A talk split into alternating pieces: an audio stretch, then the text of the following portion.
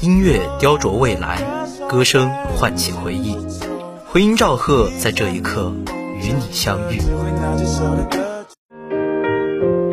纯音乐是浮木，让人生在深渊之中，也不忘寻觅清风与皓月。民谣是莫名的情愫，是刻骨的爱，亦是失眠的夜。我知道自己的感受，知道什么对我很重要，但他们不懂。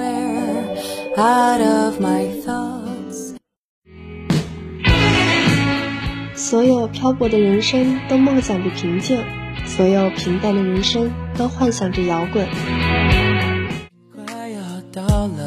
在 R&B 的节奏与律动中，我们感受着灵魂深处最自如畅快的表达。There are music of all sorts.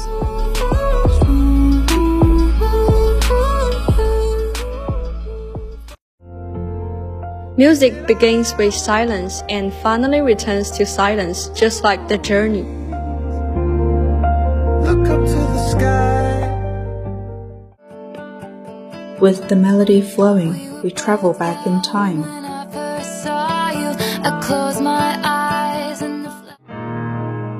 星星会说话，石头会开花，穿过夏天的栅栏和冬天的风雪，回音赵贺终会抵达。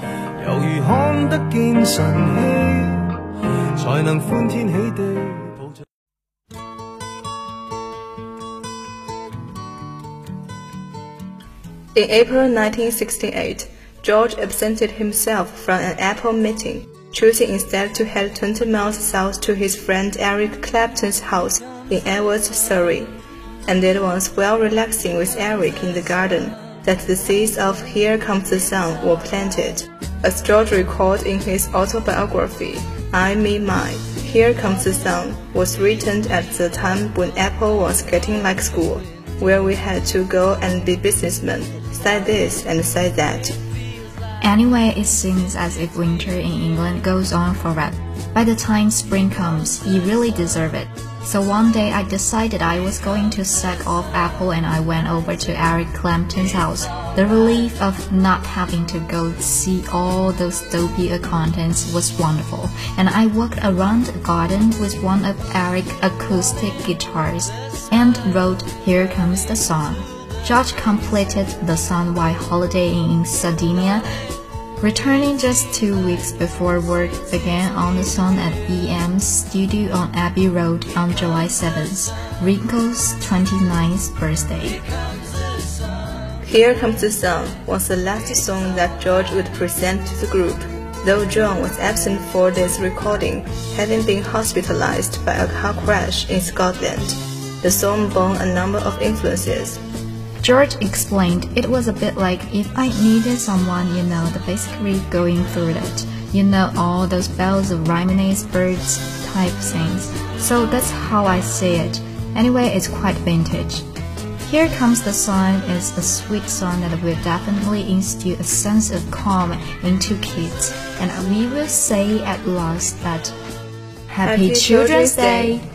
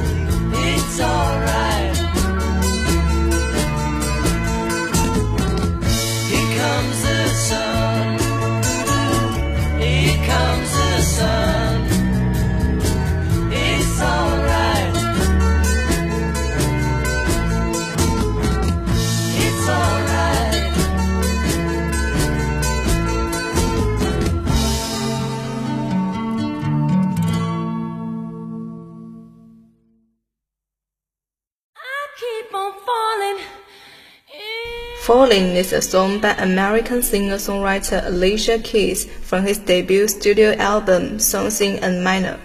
It was released as the lead single from Songs in A Minor in April 2, 2001.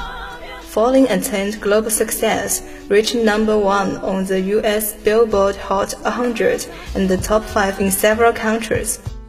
It also received numerous certifications around the world and is one of the best-selling singles of 2001.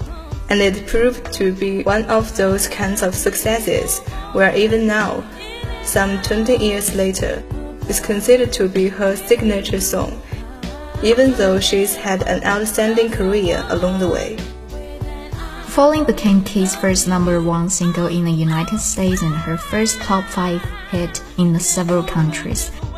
It's also Keys' second biggest single to date after 2007's No One. Falling one three Falling won three Grammy Awards in 2002, including Song of the Year, Best R&B Song, and Best Female R&B Vocal Performance. In 2009, the single was named the 29th most successful song of the 2000s on the Billboard Hot 100 Songs of the Decade. Rolling Stone ranked it number 62 on their top 100 songs of the 2000s decade. The lyrics of this song are simple enough. They focus on the vocalist's topsy feelings for the addressee. That is to say that she has the tendency to perpetually in and out of love with him, and that's apparently because he too has a habit of treating her well at times and at others not so good. And during the Tess narrative, Alicia also reveals that this person she is singing to is her first love. Indeed, it was Keys' real-life first love which inspired the sentiments behind Falling. She penned the time in her mid-teens, which is in fact around the time most people start to dabble in a feud of romance. But she further explained that the narrative was influenced by her unfailing love for her mother. Regardless of whatever mom may do to piss her off, nothing can destroy Alicia's affection for her. And that's sort of the implied sentiment of the overall piece as well. Or put differently, the fact that the singer is caught up in its on again or off again emotional cycle with her lover implies that she's in it for the long haul in the first place. Alicia noted that when she wrote this song, she had someone like a young Michael Jackson. Alicia noted that when she wrote this song, she had someone like a young Michael Jackson in mind and verily some of the notes are reminiscent of certain tones from the King's Pop's earlier days. 我是主播蔡可盈，我是主播史云舒。